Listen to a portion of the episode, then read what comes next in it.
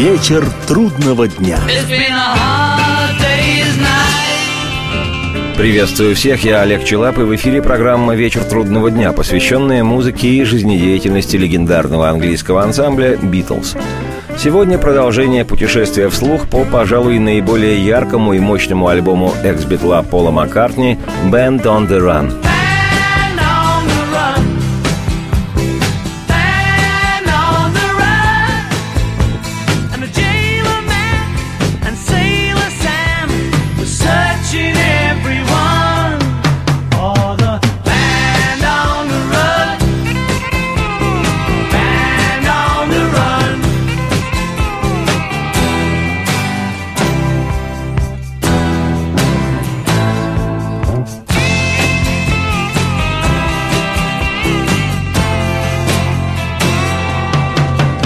Вышедший в декабре 1973 года альбом «Band on the Run» третий по счету, который Пол Маккартни записал со своей группой «Wings» — «Крылья». Сразу хочу сообщить, что музыки будет сегодня ощутимо меньше, нежели моего повествования. Слишком уже интересно все, что связано с историей записи и дальнейшего существования этого альбома. А зато одну из последующих программ я обещаю построить на практически полностью концертных версиях песен с «Band on the Run» и уже без особых пояснений насквозь запустить весь песенный массив этого альбома. Поскольку я сейчас никуда не спешу, редкий в моей жизни случай, то для затравки повествования поведаю буквально по диагонали о крылатых предшественниках альбома «Band on the Run». Первый релиз Wings, пластинка White Life «Дикая жизнь», датирован декабрем 1971 года. На мой взгляд, альбом этот основательно не лишен пустоты, хотя присутствует в нем и едва уловимая пикантность из-за почти вынужденной для Пола необходимости утвердиться в настоящей роковости в глазах почитателей, в собственных глазах, а главное – и в этом я уверен на тысячу процентов, в глазах бывшего коллеги по «Битлз» Джона Леннона – Именно едкий Леннон Джон, наждачное зерно, уничтожающе высказывался в то время во всеуслышание насчет сольных постбитловских работ Маккартни, сравнивая его с эстрадным певцом Энгельбертом Хампердинком, которого и вовсе обозвал кумиром стареющих дамочек. Понятно, что Пол Маккартни, и без того сильно вибрирующий в публичном споре с Ленноном, хотел первым альбомом своей новой группы задать жару – Получилось неубедительно. Хотя на лицевой стороне конверта альбома «Дикая жизнь» и была размещена неплохая фотография. Участники группы сидят на поваленном через деревенскую речушку бревне-мостке, а Пол с гитарой стоит в этой самой речушке. Она достает ему до пояса. Очень даже симпатичная получилась фотография. На этот первый альбом критика отреагировала хуже, чем публика, и в частности, американская музыкальная пресса писала следующее, цитирую, «Альбом Wings Wildlife – это результат сознательного усилия достичь уровня тщательно отшлифованной посредственности, которая, собственно, и составляет суть того, что называется массовой культурой». Цитате конец – в британском хит-параде альбом Wildlife достиг 11 позиции, в Штатах – 10 Вроде бы для дебютного альбома только что возникшей группы не так уж и плохо, но только не в случае с Полом Маккартни.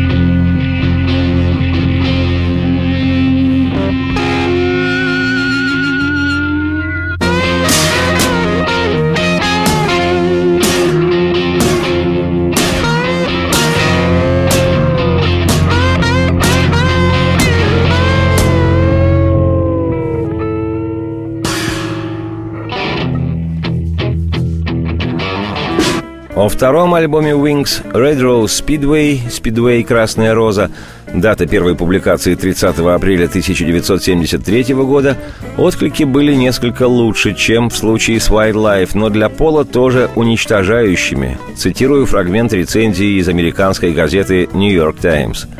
Без тонизирующего влияния Леннона Маккартни – это пастила.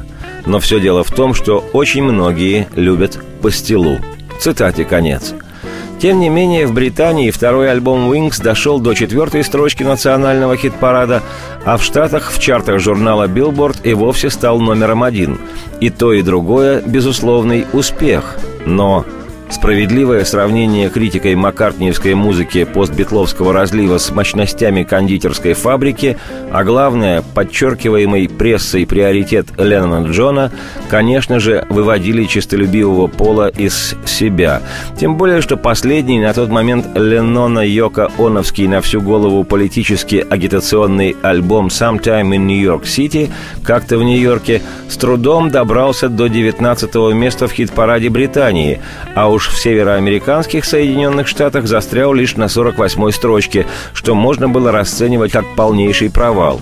И все равно критики по эстетическим законам тех времен справедливо ставили Леннона Джона Она в художественном отношении принципиально выше Маккартни – а вот этого Пол как раз-таки стерпеть и не мог. Тем более, что на пластинке Red Rose Speedway были записаны песни, смастеренные, соструганные в маккартниевской манере времен Битлз, и стало быть только усиливающие в публике ностальгические пробитловские настроения – это, знаете, такой отработанный артистический прием. Старые и хорошо проверенные на поклонниках самим же полом музыкальные решения и по маккартневским же лекалам скроенные новые песни. Зачастую пустые и почти сладкозвучные, карамельные, но при этом весьма симпатичные и по-настоящему профессионально сработанные – кстати говоря, в интервью английской музыкальной газете Melody Maker Джон Леннон в октябре 1973 года сказал, что слушал недавно альбом Пола Red Rose Speedway, и ему это понравилось.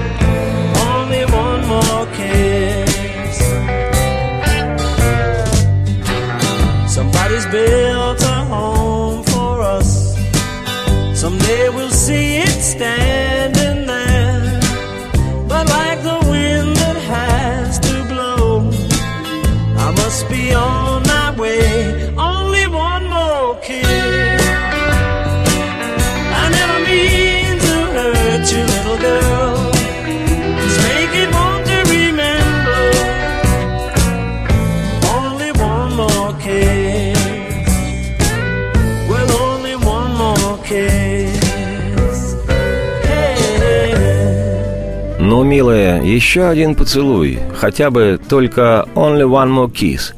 Пол Маккартни и его распахнутые во всю и ширь, и глубь, и ввысь «Wings». В трактовке русскоязычного поэтически выверенного, сценически точного и эпилептически скоморожьего отечественного нашего Петра Мамонова название песни Пола Маккартни «Only one more kiss» можно было бы перевести как «Поцелуй меня в счетчик». Но сейчас не о том и даже не о конъюнктуре рынка англоязычной поп-рок музыки начала-середины 70-х. Просто начиная записывать следующий, третий по счету альбом группы Wings, честолюбивый экс-битл Пол Маккартни решил для себя, что он во что бы то ни стало должен сделать эту работу, говоря по-музыкански, безукоризненно убойной – Забегая вперед, скажу, что к чести Пола ему это удалось во всех смыслах. И в творческом, и в коммерческом, и в философском, а главное – в стоическом. Сам Пол рассказывал однажды вслух об этом, и неважно, если кто-то не разумеет британской мовы, речь Маккартни не менее интонационна, нежели его музыка. I had a song called Band on the Run.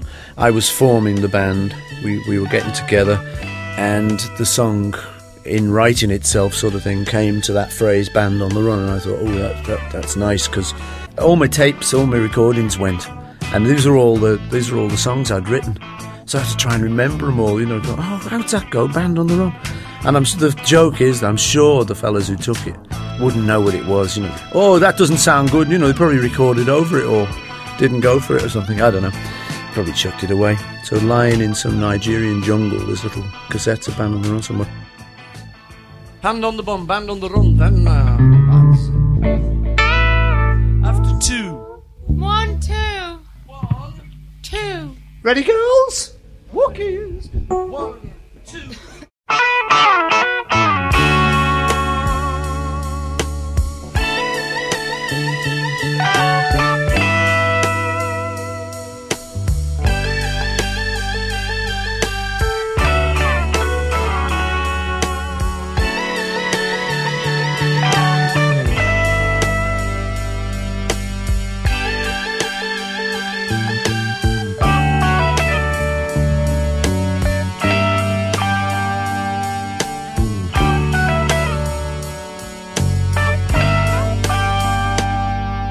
О том, с какими трудностями Маккартни Пол столкнулся в связи с записью альбома «Band on the Run» группа в движении или «Банда в бегах», я фрагментарно рассказывал в первой части путешествия по этой работе экс-битла.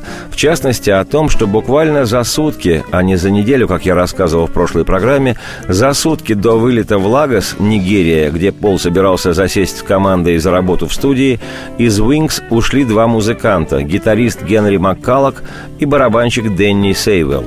Один, Маккалок, выражал недовольство участием в группе Линды Маккартни и фактическим доминированием самого Пола, а другого, Сейвела, на фоне таких разладов в бенде не грела еще и перспектива отъезда в непредсказуемую Африку. Вот что по этому поводу вспоминал Маккартни, цитирую. Мы репетировали, и я попросил Маккалока сыграть один кусок, но Генри отказался, сказав, что это сделать невозможно – я сам немножко гитарист и считал, что это можно сыграть. Мы заспорили, и тогда я взял и сыграл так, как было нужно. Тогда Генри ушел с репетиции, а потом позвонил и сообщил, что уходит от нас. Цитате конец.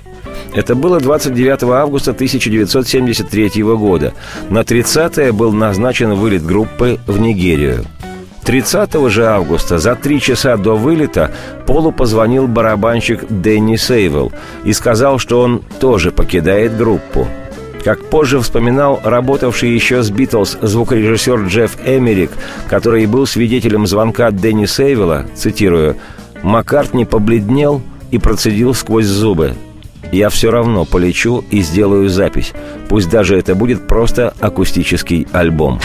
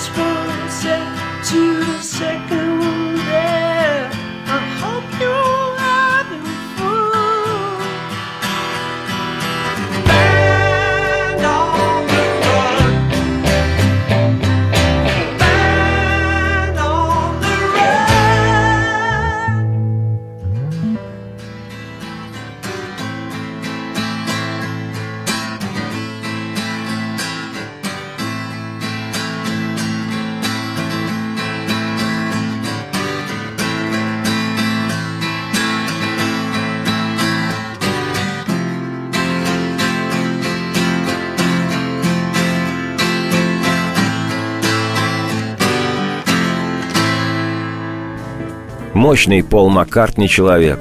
Казалось бы, как можно отправиться в Африку записывать полноценный электрический альбом, когда накануне и в день отлета из группы уходят два музыканта, подчеркиваю, за сутки и в день отлета – а в Лагос группа Wings полетела в составе трех человек.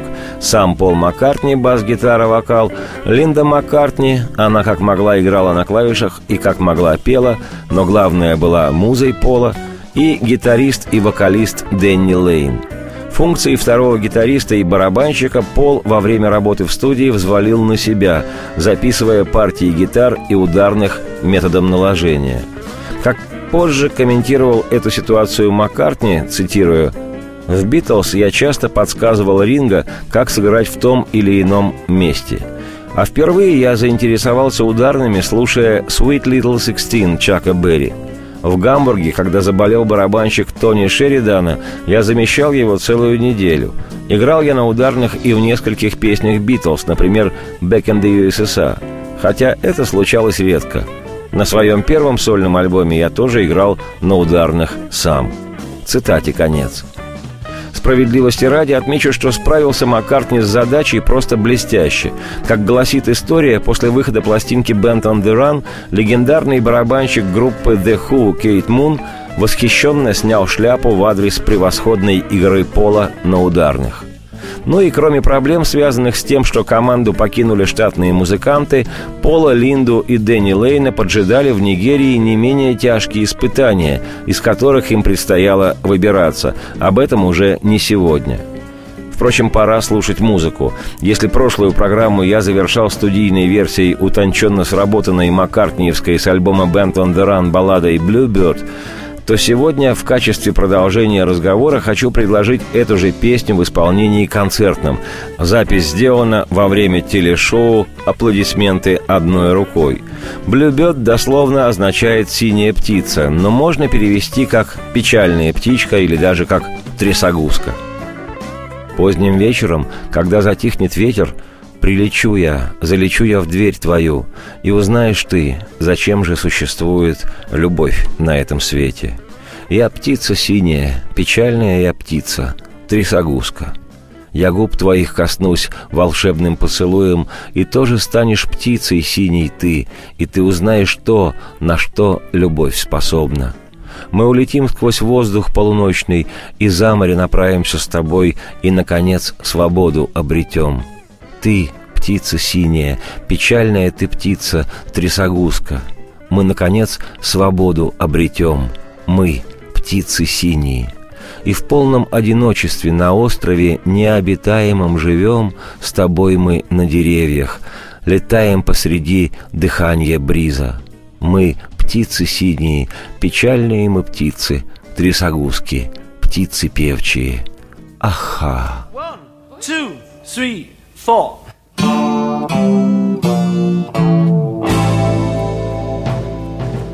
Late at night when the wind is still, I'll come flying through your door.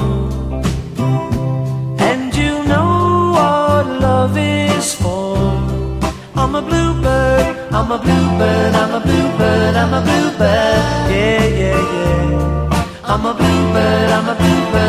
bluebird. Yeah, yeah, yeah. Touch your lips with a magic kiss, and you'll be a bluebird too.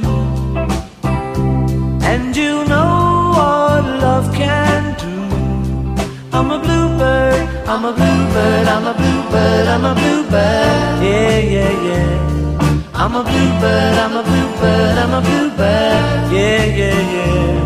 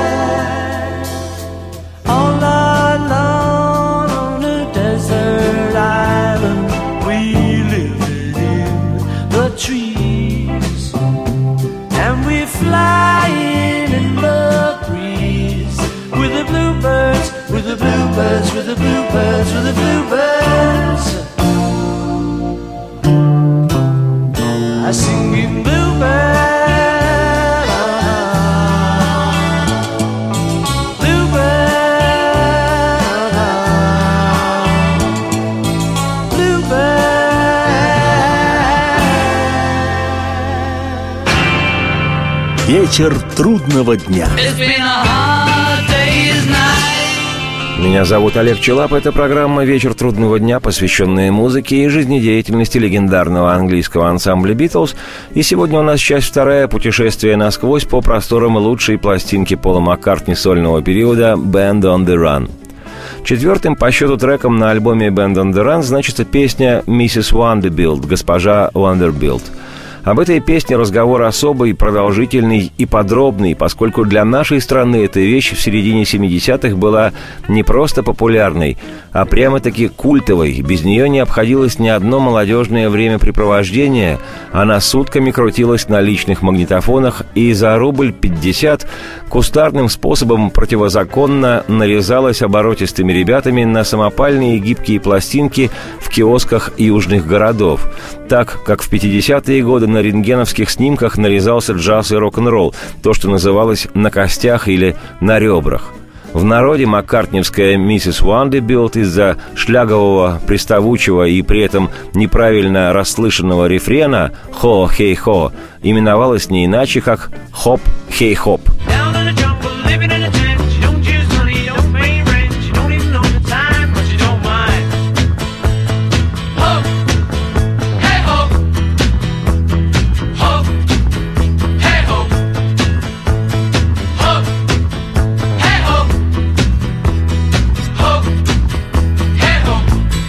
Это и есть та самая вожделенная миссис Вандербилд, маккартневская песня, сложенная якобы при участии Линды Маккартни, что у многих знатоков вызывает улыбку.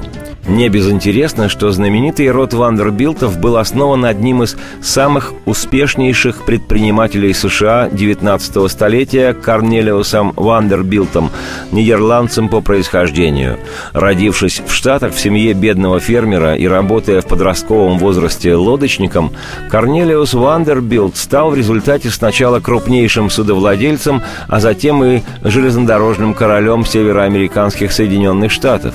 Наряду со знаменитыми и тоже мега-богатейшими предпринимателями и филантропами Эндрю Карнеги, Джоном Рокфеллером и Джоном Морганом, Корнелиус Вандербилт являлся крупнейшим предпринимателем США в середине XIX века и к концу жизни обладал более чем 100 миллионами долларов, что в покупательском эквиваленте на конец первого десятилетия 21 века составляет 143 миллиарда долларов – и сочиняя песню с названием «Миссис Вандербилд», где поется о том, что нет смысла беспокоиться, когда живешь в палатке в джунглях, не ведая сколько времени, Маккартни метафорически будто бы обозначил, что безденежная жизнь в глуши привлекательнее, чем жизнь с многомиллиардной фамилией – и хотя на самом деле сам Пол обладал к тому времени большущим состоянием, в этой песне могли узнать себя миллионы его поклонников, а Маккартни всегда учитывал реакцию публики на свое творчество. Вот поэтому герой его песни и заспевает вслух «Оставь меня в покое, миссис Вандербилд, у меня вагон времени, но только для меня самого». Leave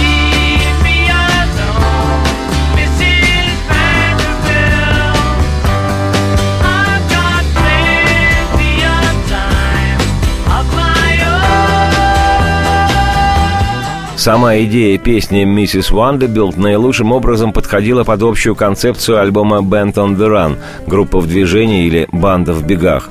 Жизнь в условиях, далеких от комфортных.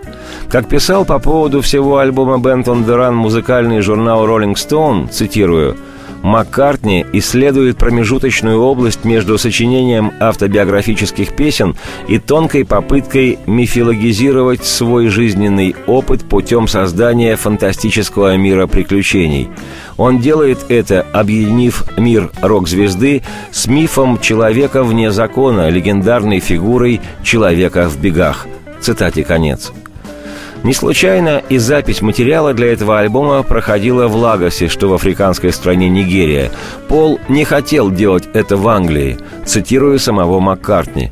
Когда записываешься всегда в одном и том же месте, музыка приедается, становится работой, а не игрой. Исчезает настроение, и результат получается прямо-таки плачевный. Цитате конец.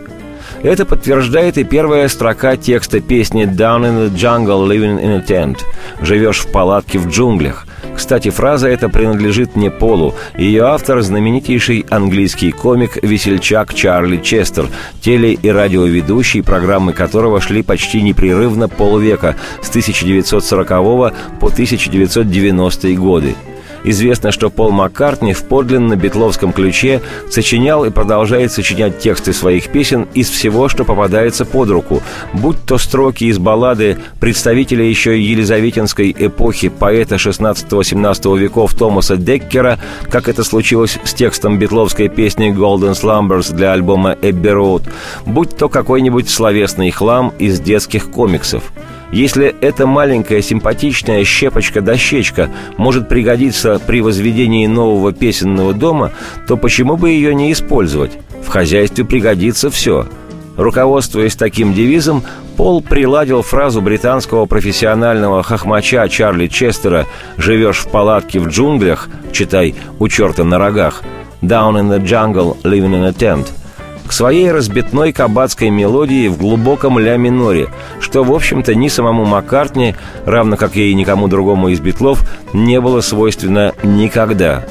Думаю, Точнее, уверен, что именно эта кабацкая составляющая ритмики песни «Миссис Вандербилд» и ее тональность «ля минор», ставшая родной для большинства русскоязычных людей, и обеспечили небывалый успех этого зонга в наших краях. Ну, разумеется, в купе с ее разудалостью и несколько дебиловатым, не требующим знаний английского языка припевом «хо-хей-хо», который у нас, тем не менее, превратился в более понятное нашему человеку «хоп-хей-хоп». Hey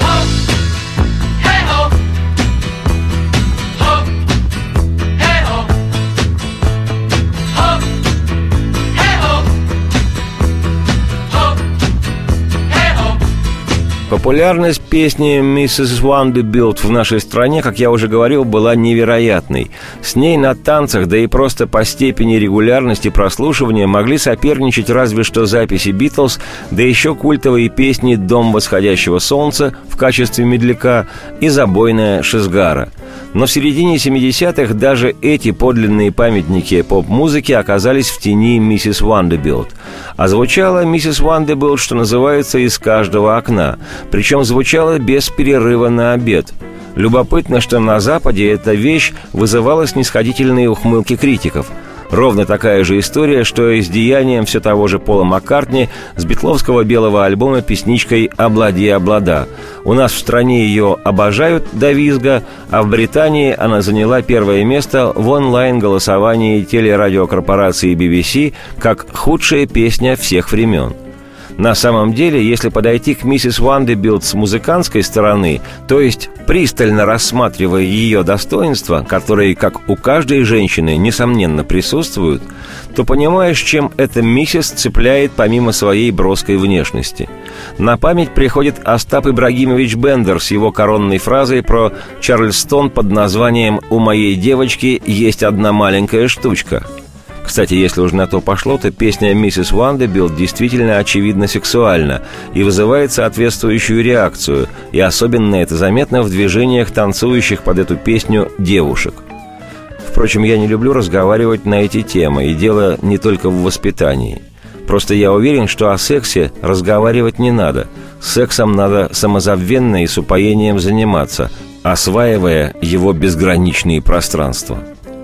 В числе достоинств песни «Миссис Вандербилд» не стану выделять мелодию. Это дело вкуса. Одному нравится, другого от этой вещи нешуточно воротит. Хотя, положа руку на сердце, скажу, что гармонический переход из ми минора в ми мажор – это второй и третий аккорды основного мелодического захода – стоит дорогого. И настолько это изящно выполнено, что пока не начнешь пробовать играть это сам, и не замечаешь.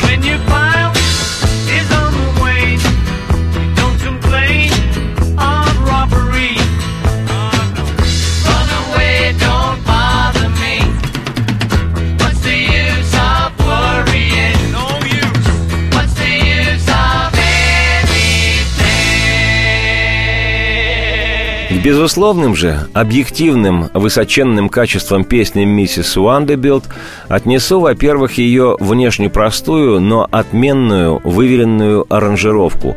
Все и акустически прозрачно и одновременно энергетично напористо. Во-вторых, это партия барабанов, превосходно исполненная самим Полом. А уж партию бас-гитары можно отнести к разряду маккартниевских басовых шедевров – ну и в-третьих, построение этой песни, ее структура. Это вообще что-то отдельное и в высшей степени искусное. Инструментальное вступление, голосовое вступление, припев «хо-хей-хо», который на самом-то деле можно назвать рефреном, поскольку функцию припева несет на себе фраза «Leave me alone, Mrs. Vanderbilt, I've got plenty of time of my own». Плюс шестистрочный запев, плюс гитарное соло, плюс два саксофонных мини-соло, чередование неполных частей запева и припева и очевидные изменения в тексте и запева, и припева. Скажу честно, многовато компонентов конструктора, из которого Пол сумел собрать эту поп-песню.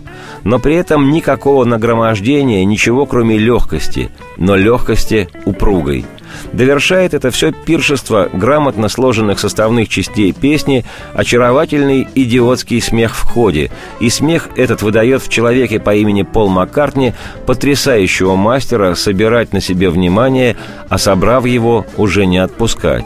И, наверное, хорошо, что в ту пору, когда эта песня тайными путями и тропами проникала в нашу страну, мало кто знал английский язык настолько, чтобы понять, о чем, собственно, это госпожа Вандербилд. Потому что текст в песне тот еще. Ну, не аховый, конечно, но и не такой, чтобы в него вникать. Впрочем, это просто поп-песня, да еще и мастерски сочиненная Полом Маккартни, и предъявлять к ее тексту повышенные поэтические претензии не рекомендуется. Живешь в палатке в джунглях, не пользуешься деньгами, не платишь за жилье и даже знать не знаешь, который сейчас час. Но это тебя вовсе не волнует. Хо, хей-хо. Если свет погаснет твой, ты и не думаешь обеспокоиться. Какой же в беспокойстве толк? А ушел автобус твой, ты и перестал спешить. Не спешишь. Что толку в спешке? Так оставь меня в покое, миссис Вандербилд. Времени-то у меня полно, но только для меня. И какой же толк от беспокойства? И какой же толк от спешки? И вообще, какой толк от всего? Хо, хей-хо. Когда кипа бумаг твоих приносит лишь убытки, ты и не жалуешься на грабеж.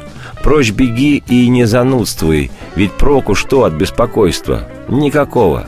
Вообще, какой толк от всего?» Оставь меня в покое, миссис Вашингтон. Времени-то у меня полно, но только для меня. И какой же толк от беспокойства? И какой же толк от спешки? И вообще, какой толк от всего? Хо, хей-хо. Хо, хей-хо, миссис Вандербилд.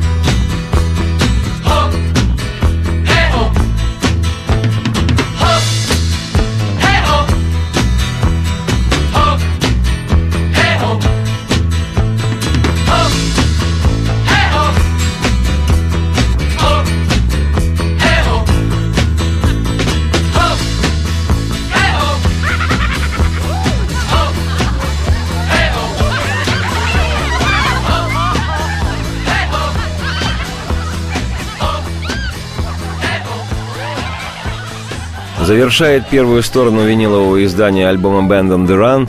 Классная, как говорят музыканты, с оттягом приблюзованная вещь «Let me roll it» «Позволь мне подкатить это к тебе» имеется в виду «Мое сердце». Начинающаяся с глубокого органного вступления, песня эта построена на роскошном и мощном гитарном рифе –